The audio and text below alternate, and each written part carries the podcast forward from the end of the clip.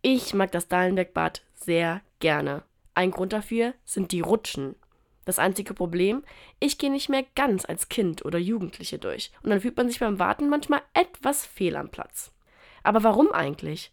Warum hört man als erwachsene Person mit dem Rutschen auf? Es macht doch so viel Spaß. Ich weiß ehrlich gesagt gar nicht so genau, wann das passiert ist. Vielleicht als Teenie, so mit 15, 16, wo man einfach erwachsen sein will, was auch immer das heißt. Naja, klammheimlich hört man dann auf, bestimmte Sachen zu machen. Ja, manche Aktivitäten sind vielleicht auch nicht mehr so spannend. Aber andere offensichtlich schon, wie das Rutschen. Deswegen hier die Erinnerung. Macht doch mal wieder was, was euch als Kind Spaß gemacht hat.